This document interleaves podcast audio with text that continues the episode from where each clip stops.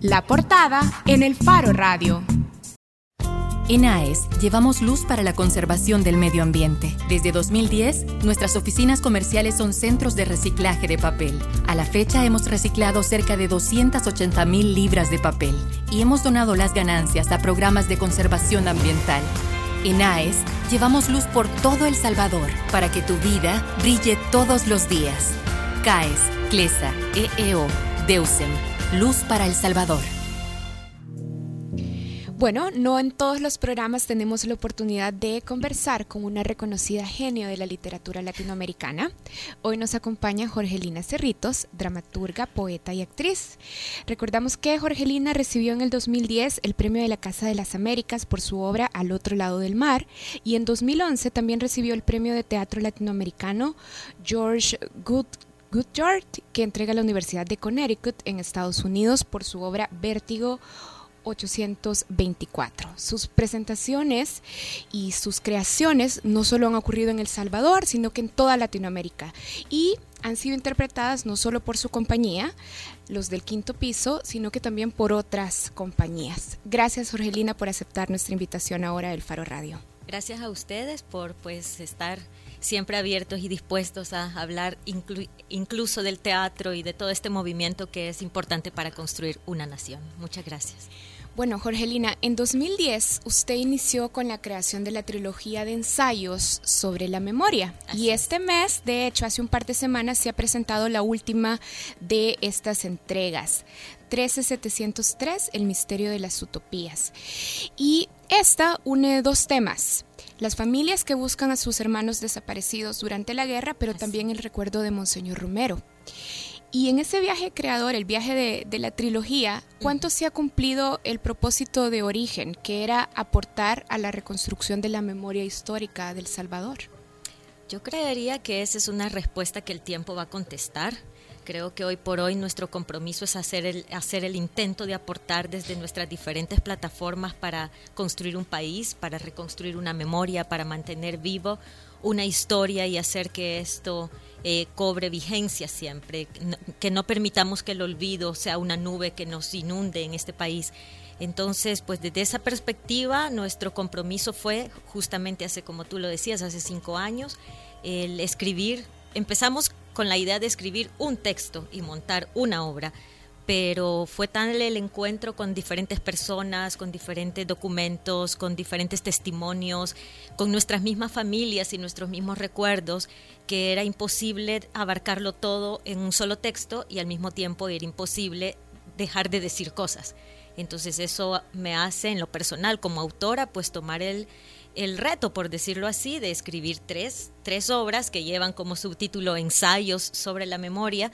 Y bueno, pues ¿Qué tanto se ha cumplido? Hemos cumplido el propósito de escribirlos, hemos cumplido el propósito de montarlos, hemos cumplido el propósito de difundir el tema y de insistir en un tema que muchas veces pareciera que ya no está vigente, entre comillas, que ya hay otras cosas más inmediatas de las cuales hablar, pero no podemos hacer una sociedad sobre cientos de nombres y personas que necesitan justicia.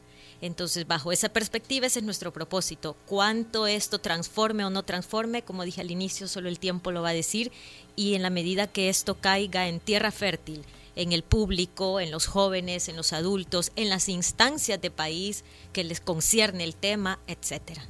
Jorgelina, eh, la gente que se dedica al arte, a la creación intelectual en El Salvador suele quejarse, y es, y es un asunto crónico, de que este país ofrece un ambiente, una atmósfera de suma precariedad para dedicarse a, este, a estos oficios. Así es. Pero queda claro que el país sí puede ser como un gran terreno, un terreno muy fértil para generar ideas, para obras de teatro, por ejemplo, para la creación. Posiblemente para la ejecución sea un poco complicado, pero a mí me gustaría que vos nos contaras sobre eso. El hecho de que vos seas dramaturga salvadoreña y estés trabajando aquí implica cuestas eh, más difíciles de superar o, o no. Si lo comparamos con otros países, obviamente en todos los países nos dicen hacer arte en nuestro país, cualquiera que este sea, es difícil. Pareciera que siempre el arte no está entre las prioridades de una nación y van pasando a segundas, terceros planos Ahora bien, yo siempre digo, de lo difícil, lo más difícil. Y creo que en ese de lo más difícil está este país, entre, entre uno de ellos, ¿verdad? Entonces, sí creo que es una, sí hay dificultades, sí, sí nos encontramos con políticas poco claras sobre la, el, el fomento, la difusión y el apoyo a las artes. Sin embargo, eso no ha sido nunca, creería yo, y este momento tampoco lo es, un obstáculo para que las creadoras y los creadores que nos dedicamos a esto por convicción y por pasión y por compromiso eh, lo sigamos haciendo. Pero, y no es un problema casi insuperable el hecho de pensar, bueno, pero necesito comer, necesito techo, necesito darle alimento a mis hijos y esto no me produce suficientes ingresos, no sé. Sí, claro, eh, en ese sentido encontramos, digamos, yo diría dos grandes esferas entre las opciones que tenemos, ¿no? Las personas que se dedican, por ejemplo, además de hacer teatro, a otras profesiones que no son específicamente dentro del teatro y el sustento y la, todo lo económico, la base económica material, va a salir de esas otras profesiones. Y en, el otra, y en la otra esfera estamos los que nos hemos dedicado exclusivamente a que todo nuestro quehacer está de una u otra forma ligado, en este caso, al teatro. O sea, vos podés vivir de de, dar clases de, teatro, de asumir proyectos de arte social, de dar capacitaciones en diferentes eh, momentos y en diferentes tipos de proyectos, pero sí nuestro, nuestra labor y nuestro sostén económico viene directamente de todo, todo proyecto relacionado o vinculado con el teatro y con la escritura. Eh, a partir de lo que mencionaba Jorgelina, creo que es importante recordarle a la gente que nos escucha que El Salvador hace algunos años había una propuesta de crear la Compañía Nacional de Teatro. Lo había propuesto Tatiana de la Osa, que ahora está en Costa Rica de nuevo. Em, ella era directora nacional de artes en aquel momento. Eh, la propuesta se abortó, nunca, es decir, nunca tuvo como mayor eh, incidencia. Dijeron, sí, sí, ya, ya va a estar, ya va a estar. Eh, ahora, digamos, una forma de subsanar lo que ha hecho la Secretaría de Cultura es que otorga fondos para que haya presentaciones, creo que son tres o cinco grupos a los que se les entregan fondos y además se les presta el Teatro Nacional para que puedan exhibirlas. Este, pero cómo funciona en este país, porque vaya, hace unos meses, cuatro meses más o menos, eh, con esto de del impuesto que ahora van a tener que pagar los artistas. Egli, por ejemplo, que también está como muy ligada con lo del teatro, se quejaba de que los espacios, ¿cómo cuesta? Porque vaya, ustedes el, para tener un espacio en el Teatro Nacional o en el presidente o los que organiza, los que administra, perdón, el Estado tienen que pelear espacio, digamos, es decir, no solo entre ustedes los que se dedican al teatro, sino que si de repente alguien quiere alquilar el teatro porque quiere hacer un evento y porque lo quiere ahí, vaya, se cierra la puerta para que, para que una obra se presente. Eh, Porque le van a dar prioridad a... Ahí al final me imagino lo que es pagado. bueno, ya vimos hace como algunos años también que había ya cosas programadas en el presidente y, y la administración de Ramón Rivas decidió darle el espacio a la nieta del presidente. Entonces, de pronto quizás no es tanto que quien llegue antes, sino los intereses. Pero eh, eh, quisiera que nos contara cómo funciona para ustedes. Ya hablamos de el poco interés que se ve de parte del Estado, pero los espacios que hay para que ustedes todo ese trabajo que hacen de creación y que este, este país es terreno fértil en casos como el de la memoria que exploraron ustedes, este pero hay realmente espacios para que la gente llegue y lo vea. O... Es que ese es otro. Y yo agregaría también los que se necesitan para ensayar, para por ensayar, Claro. Es que decía, eh, esa es una de las grandes carencias que tenemos ¿no? en este país. Eh, nosotros, nosotros, y cuando digo nosotros hablo del gremio teatral, estamos constantemente proponiendo cosas. Eh, para ello necesitamos espacios para la creación, espacios, espacios para ensayar y atravesamos diversidad de opciones y de limitantes, porque hay grupos que en sus propias casas, hay grupos que prestan en un espacio, en espacios públicos de alguna manera, pero que tienen que someterse como a los horarios o a las necesidades mismas de estos, de estos lugares. Para el caso, las casas de la cultura, de repente ellos tienen su propia agenda programada y de repente te dicen, bueno, sí, aquí hay un espacio, te vas adecuando y así. Eh, diferentes espacios que de una u otra forma te proveen el espacio físico Ah, ¿Qué sucede, por ejemplo, cuando vas empezando a hacer los procesos ya de creación? Necesitas dejar tu escenografía, dejar tu espacio. O sea, el espacio eh, para ensayo es un espacio vital para la creación. Y en ese sentido tenemos que andar con nuestro espacio de arriba a abajo y eso no permitiría, tal fuera el caso, de tener todas las condiciones necesarias para crear. Eh, luego pasamos esa etapa, sea como sea, y llegamos a la fase de presentaciones y sabemos dónde vamos a estrenar y sabemos nuestra temporada de estreno, pero no sabemos el futuro que va a tener a nivel de representaciones la pieza que estrenamos. En el caso nuestro, por ejemplo, sabemos que estrenamos 1373, eh, El Misterio de las Utopías, en el Teatro Nacional Luego hoy en septiembre tenemos programación en Guatemala, no tenemos programación en El Salvador. En octubre tenemos tres presentaciones descentralizadas por ahí, tres, y digo tres, no es un decir, ¿verdad? Sino tres literalmente. Y luego venimos en noviembre en la Casa Tomada eh, con presentaciones ahí. Entonces, lo ves como como perdido en el tiempo, como no, le, no le permite continuidad. Eh, hace poco estuvo acá un amigo costarricense y decía, pero, pero ¿cuándo va a ser la temporada? Porque dos presentaciones esporádicas en el mes en otros países no suena a temporada y es que no es temporada. Eh, eso es parte de, la, de lo que nosotros atravesamos acá, es donde mucho del ideal de varios grupos es el tener una sala. ¿verdad? Vos tenés una sala y tenés una temporada constante eh, que permitiría otra forma de que los trabajos crezcan otra forma que el público se encuentre con esas propuestas, otra forma de, hacer, de, proponer esto no solo para un pequeño grupo que la pudo ver en esas dos funciones, sino mantenerlo pues en cartelera. Ahora que habla de cartelera, digamos, hay un solo espacio en San Salvador y creo que a nivel nacional que mantiene una cartelera, digamos, fija, que van moviéndose las obras y están por lo menos cuatro días presentándose, que es el Teatro Luis Poma. Y me interesaba este punto de cómo subsisten la representación las obras que ustedes presentan, porque me imagino que, o creo yo que es así, que es muy distinto el público que llega a una presentación gratuita en el Teatro Nacional, sea San Miguel Santana, a la que llega al Teatro Luis Poma. Eh, y aquí quisiera que nos hablara un poco eh, de la sofisticación de su dramaturgia, porque eh, y eso una vez me acuerdo que lo comentaba con Roberto Salomón, no es precisamente para todos, no es la comedia que a la que todo el mundo va porque, bueno, es fácil de comprender y el chiste y jajaja, sino que ya le obliga a uno a, sentarse a análisis. Y porque además a usted le gusta hacer mucho los, los saltos en el tiempo, y yo creo que está bien, pero digamos no es para todos. sí, yo con eso diría, bueno, si está el espacio del Teatro Luis Poma, que evidentemente provee al público de una cartelera constante durante mínimo 10 meses en el año. Creo que la ventaja con el POMA es que tiene instalado esa, eso en, la, en la gente que busca el teatro, porque también el Teatro Nacional mantiene una cartelera constante durante todo el año, con la variante que entra música, entra danza, entra teatro, no es tan exclusivo, digamos, para el teatro como si el POMA se ha dedicado más específicamente a esa disciplina artística. Entonces sí yo creo que no es únicamente el Teatro Poma, son los dos teatros que tienen eh, cartelera constante.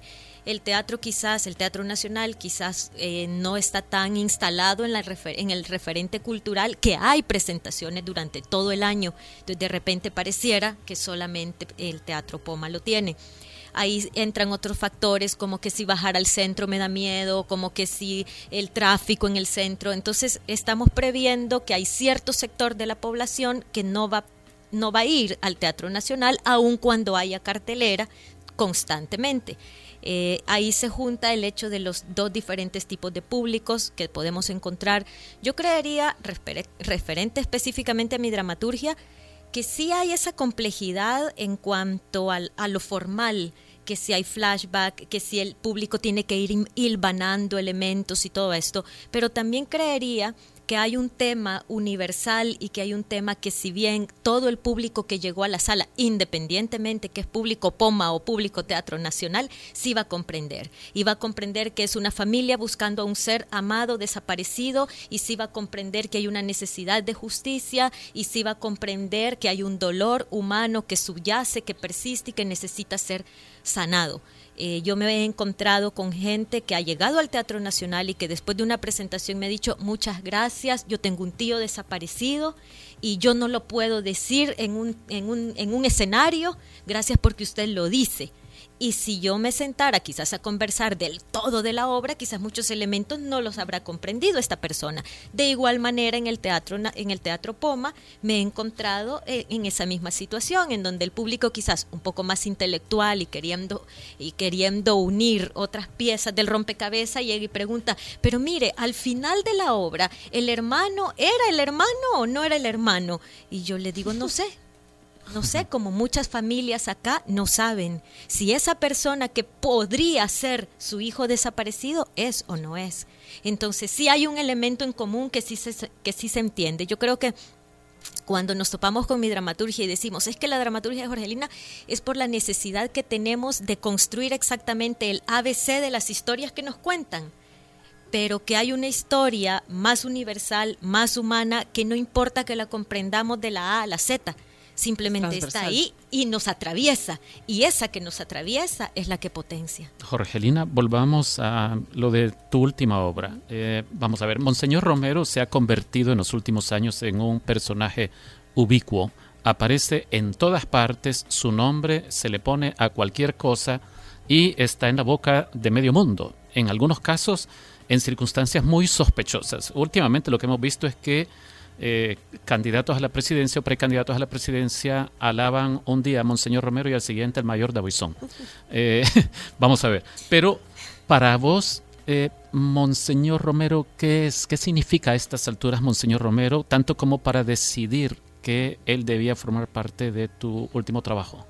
Yo creo que Monseñor Romero es, hoy lo veo así, lo veo como lo que resignifica la utopía lo que a mí me hace sentir que de alguna forma podemos seguir adelante, que de alguna forma algo tendrá que cambiar. No sé cómo, no sé de qué manera, pero es, es que parece que parece eslogan lo que voy a decir, pero es una voz, digo porque hay ¿verdad? frases que, te da usamos. Una voz que me da esperanza. Eh, yo me preguntaba cuando escribía este, este, este último texto, yo me preguntaba, eh, eh, para mí una frase, un texto que atraviesa la obra y que me atraviesa a mí es de haber sabido en lo que nos íbamos a convertir nos la habríamos pensado dos veces o siempre nos lo habríamos jugado.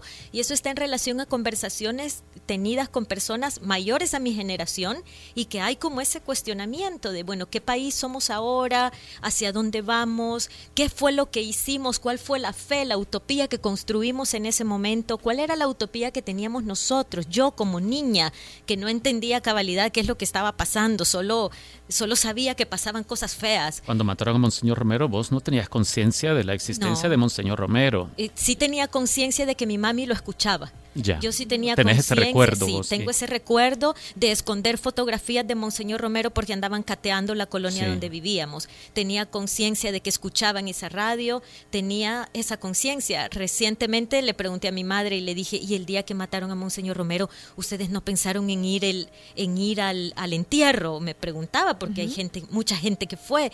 Y ella me decía, no sé, no me recuerdo. O sea, de repente esa por eso quizás escribo fragmentadamente, porque la memoria es fragmentadamente, porque mi mami se acuerda oírlo, pero no se acuerda qué pasó el día que, que lo mataron. Entonces, para mí, Monseñor, es eso. Y yo lo veo y voy a la cripta y es para mí es algo que, que me inunda, que, que, que, no, no te puedo dar más explicaciones. Cuando estuve escribiendo esta obra, me tocó investigar mucho y un libro de cabecera, diría yo, para escribir fue eh, piezas para un retrato donde me encuentro a un Monseñor Romero, digamos, fuera de las homilías, sino el Monseñor Romero que la gente cuenta, que la gente recuerda, y todas las frases, todo lo que a Monseñor Romero le pongo en su boca en el texto, son frases que él se las dijo a alguna persona. ¿Verdad? Que alguien dijo, sí, a mí Monseñor Romero me dijo, necesito un poco más de tiempo, por ejemplo. Eso lo dijo él. Entonces, en el texto, lo que está en boca de él son recogido de cosas que dijo verdaderamente o que la gente recuerda que dijo en todo caso. Jorgelina, sí, Monseñor Romero significa o resignifica la utopía y en su dramaturgia, en su escritura usted se conecta con este país, no solo con el presente, sino también con el pasado. ¿Qué tan cerca estamos de alcanzar la utopía? Yo creería que en la medida que la sigamos teniendo, seguimos estando cerca creería que es una utopía como si estuviéramos en alta mar, que la vemos ahí y si navegamos hasta donde creemos que está, la volvemos a ver lejos. ¿Y, cuál es su utopía de la sociedad salvadoreña? ¿A dónde nos ve? ¿A dónde nos quisiera? ¿A dónde, a dónde quisiéramos? Sí, yo creo que quisiéramos una, un, un país que realmente se atreviera a hacer justicia un país que realmente se atreviera, creo que el paso que no hemos dado y sobre todo en este tema de memoria que, que nos atraviesa en este caso, creo que es un país que no está tomando en cuenta la reparación, ¿verdad? Que está tomando en cuenta los pasos que se necesitan para seguir adelante, pero no la reparación que se necesita para salir adelante, eh, para seguir, para seguir.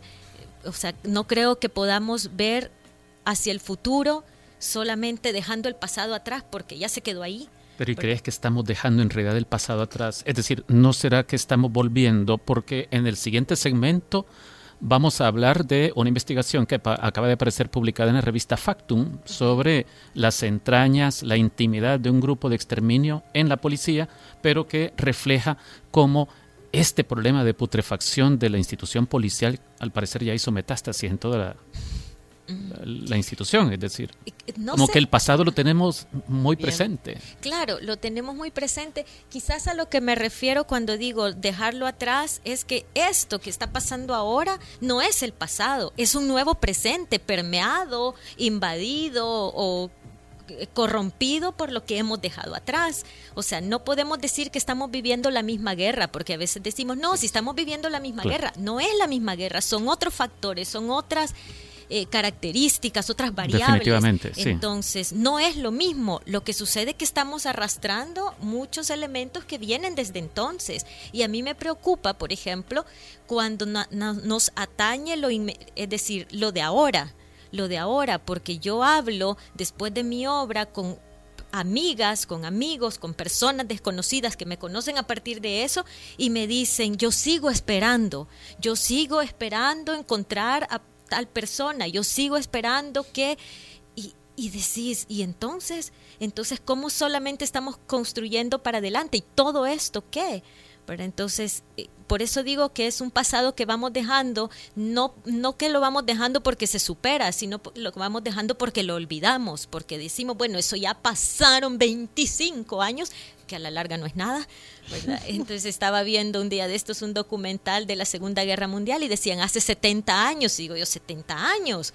O sea, siempre es poco, pero es más que 25 y nosotros creemos que 25 ya la historia se fue de largo y ya es un tema del que ya no deberíamos de hablar que ya se superó, que ya se superó porque hoy por hoy hay otros desaparecidos, sí es cierto, hoy por hoy hay otros desaparecidos y es otra coyuntura, pero eso no significa que aquella la tengamos que dejar de lado y bueno, pasó, pasó, borrón y cuenta nueva y ocupémonos de los desaparecidos de hoy. a eso un poco es a lo que me refiero. Eh, yo solo para cerrar, porque, bueno, usted nos contaba hace algunos años, cuando fue la plática, que este que usted era estudiante de psicología antes de decir, dedicarse al teatro por completo. Eh, y bueno, a partir de toda la investigación que usted hace para sus obras, eh, le sirve de insumo a la hora de escribir, de investigar y ya luego no sé si de pronto en algún momento va a ser una obra en la que lo que haga es analizarnos cómo somos, cómo es este país que, que cree que ya superó después de 25 años cosas tan horrorosas. Sí, yo no sé si, si, es decir, creería que me sirve como nos sirve todo el background ¿verdad? Cuando nos sentamos en mi caso particular, cuando me siento a escribir, me, me sirve mi infancia, me sirve mi formación, me, me, sirve las cosas feas, las que no quiero recordar, etcétera. Entonces yo creería que la psicología no es que tenga un valor agregado, al menos no consciente, en el que yo diga estoy haciendo uso acá de tal teoría o de la construcción de los personajes de, de esta forma, etcétera, sino que seguramente me sirve como todo lo demás y que está ahí pero no es, digamos, un recurso consciente a la hora de sentarme a escribir. Bueno, Jorgelina, tenemos que despedirla, pero yo no la quiero dejar ir si no le pregunto al aire, porque fue lo primero que le pregunté cuando la vi. ¿Cuándo vamos a poder ver, para los que no vimos en el Teatro Nacional 13703, El Misterio de las Utopías, cuándo la vamos a poder ver nuevamente en El Salvador? Sí, vamos a estar en la Casa Tomada en el, en el mes de noviembre Eh, si no mal recuerdo, en la última semana. De hecho, estamos cuadrando fechas todavía porque les comento de una vez que el propósito para noviembre es tener una, una una actividad, un evento que le vamos a titular eh, Teatro sobre la Memoria, en donde queremos presentar los, tres. ensayos, porque vale decir que este mes entrante, ya hoy en septiembre, Bandada de Pájaros, que es el segundo ensayo sobre la memoria, la estrena Movidic Teatro con la dirección de Santiago Nogales en el Teatro Poma. Entonces la idea es en noviembre, que ya estarán los tres, pues hacer en tres diferentes espacios la presentación en el orden, ¿verdad? Del primero, segundo y tercer ensayo, con algún par de conversatorios sobre teatro, memoria, identidad y estas cosas, presentación del libro, todo vinculado al tema. Así que las fechas concretas se las debo, pero sí, de fijo, estamos en noviembre con esto. Una curiosidad, ¿no te han ofrecido alguna candidatura para, para la Asamblea Legislativa para el otro año? No, para nada. Ah, bueno, entonces con esa duda ya saldada.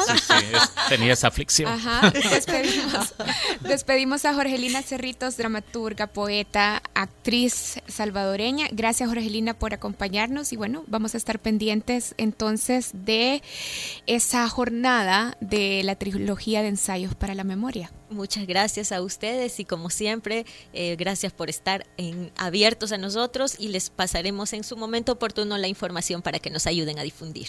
Bueno, hacemos una pausa. Cuando regresemos, ¿podrá la PNC contener a sus propios demonios? Con eso volvemos. Gracias Malu por habernos acompañado. Gracias. Gracias a ustedes. Y yo solo recomiendo que todavía no hay fecha, pero vayan a verla cuando esté en la Casa Tomada. Yo sí tuve chance y aproveché para viajar al centro y, creo que es importante la voz de Jorgelina en general, pero también ver los tres ensayos. Yo, de hecho pensé, mm, me perdí el segundo, pero ya entendí que no se ha estrenado. no, se ha estrenado. bueno, hacemos una pausa, ya volvemos en el Faro Radio. En AES llevamos luz, trabajando de la mano con las escuelas y universidades, con comunidades y municipalidades, con organizaciones no gubernamentales y entidades del Estado, con cámaras y asociaciones, porque creemos en la suma de esfuerzos para asegurar el desarrollo sostenible de El Salvador. En AES llevamos luz por todo El Salvador para que tu vida brille todos los días. CAES, CLESA, EEO, DEUSEM, Luz para El Salvador.